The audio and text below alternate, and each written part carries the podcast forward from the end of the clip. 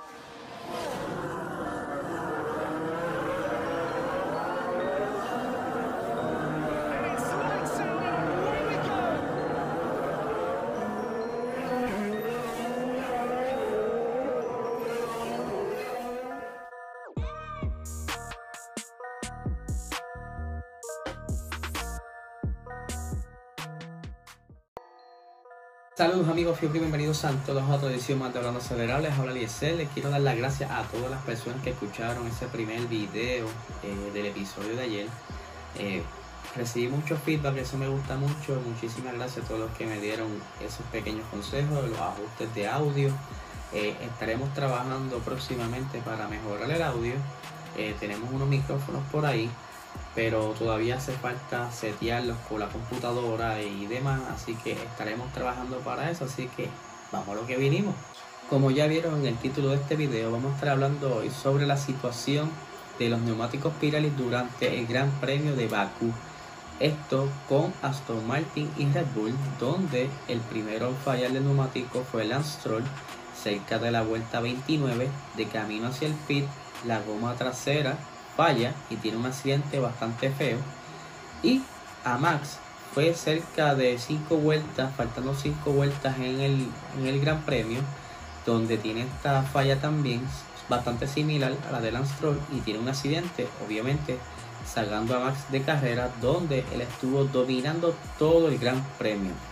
Pero a raíz de esto, obviamente muchas escuderías exigieron respuesta hacia Pirelli y pues Pirelli recopiló todas las gomas de ese gran premio, incluyendo obviamente las accidentadas de Max y, y Aston Martin de Lance Stroll, para así hacer unas pruebas más profundas, eh, como si se fuera unas pruebas forenses, para investigar qué fue lo ocurrido, o qué ocurrió, mejor dicho, con estos neumáticos.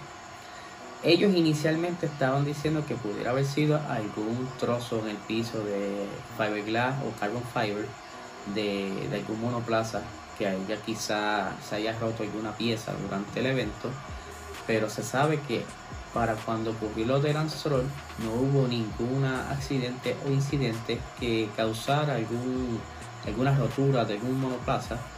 Y pues eso está un poco cuestionable pero ya para cuando ocurrió el de Max sí pudiera haber sido algún pedazo de carbon fiber del monoplaza de Lance Stroll que hubiera ocasionado ese esa rotura en ese momento. Pero luego de casi dos semanas de investigación Pirelli por fin da eh, los resultados y qué ocurrió y lo que pudiera haber sido eh, una teoría más concreta y científica eh, de lo que sucedió ese día.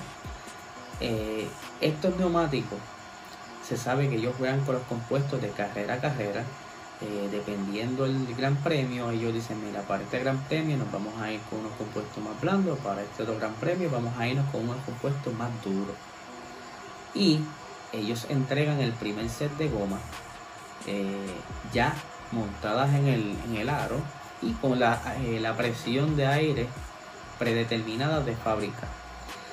Esa presión de aire es como que si dijera eh, una guía para entonces tú utilizarlo en las prácticas y así saber si le subes o le bajas presión a esos neumáticos. Pero obviamente tú tienes unos valores hasta donde puedes llegar. Y a raíz de toda esta investigación, uno de los oficiales de Pirelli trae la siguiente conclusión. Este análisis también toma en cuenta los neumáticos usados por otros autos en la carrera, que tenían el mismo o mayor número de vueltas en comparación con los que estaban dañados. El proceso estableció que no había ningún defecto de producción o calidad en ninguno de los neumáticos. Tampoco había ningún signo, de fatiga o de laminación. Se han identificado claramente las causas de las dos fallas de los neumáticos traseros izquierdos de los automóviles de Aston Martin y Red Bull. En cada caso, esto se debió a una rotura circunferencial en la pared lateral interior, que, puede estar relacionada con las condiciones de funcionamiento del neumático, a pesar de que se hayan seguido los parámetros de arranque prescritos, ya sea presión mínima y temperatura de cuando se envuelven en la manta para mantenerlo caliente antes de arrancar la carrera. ¿Qué sucede? ¿Por qué es tan importante las presiones en esta goma? Ustedes saben que si tú tienes tu auto, mientras menos aire tenga la goma, eh, más spongy o blanda se pone. Y a medida que vas utilizando esa goma sin mucho aire, la goma se va deformando o se va eh, gastando irregularmente. Sí, en algunas carreras se necesita menos presión para tú tener más grip, pero si te das por debajo de las presiones, eh, por decirlo así, de las presiones ideales, pudiera entonces estar lastimando esta, este neumático y por ende eh, tener estos resultados como pasó con Lance y con Max Verstappen. Al momento que estamos grabando esto, eh, no hay ningún quizá statement donde diga cuánto fue la presión de neumáticos de, lo, de los que tenía Lance Stroll y de los que tenía Max.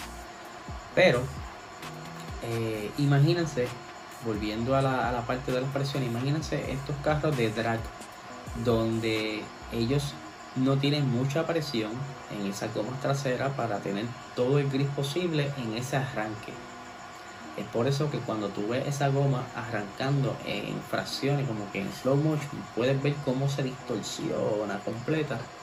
Y, es por eso, porque tiene poca presión. Mientras que una goma con más eh, presión, pues tiene menos grip y puedes quizás también tener este, algún desliz en alguna curva por esta causa.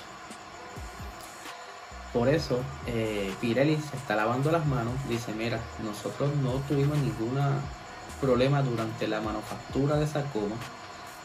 Pudiera ser, como mencionado, que estuvieran entonces algunos de los parámetros fuera, ya sea temperatura o sea presión. Ahora está en manos de lo que son las escuderías verificar si su eh, data sobre las presiones y sobre las temperaturas estuvieron óptimas para entonces poder pelear esa, ese statement que está haciendo Pirelli para poder llegar a una conclusión, a ver si se puede mejorar esa goma o si de alguna manera, no sé, los irán a penalizar, no sé. Pero está bien curioso esto de las gomas porque en, un pasado, como pasó este, para la redundancia, Nico Rosberg y Lewis Hamilton en el 2015 estuvieron corriendo durante el Gran Premio de Hungría y fue una controversia porque ellos se fueron muy por debajo de esas presiones para entonces tener mejor grip.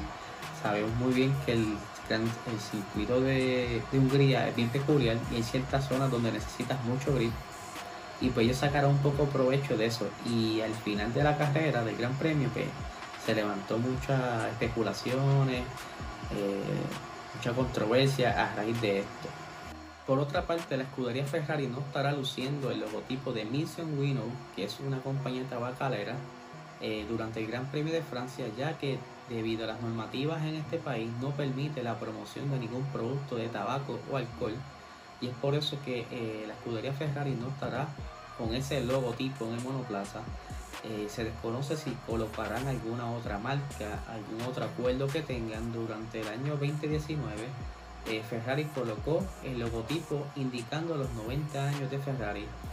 Vamos a ver qué sucede, si es que simplemente lo dejarán vacío o ya tienen algo cuadrado para darle promoción durante el fin de semana, ya que estos espacios de publicidad son bien importantes para la escudería porque traen mucho dinero.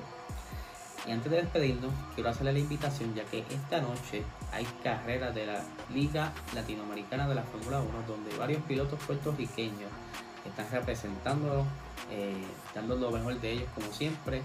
Eh, estarán en vivo por el canal de Puerto Rock Gaming a las 9 de la noche, no se lo pueden perder. Vayan, den esa, esa porra a nuestros pilotos para que ellos se sientan animados y corran mejor y, puedan seguir luciendo para nosotros. Así que gente, esto es lo que tengo por el día de hoy. Que tengan un excelente día.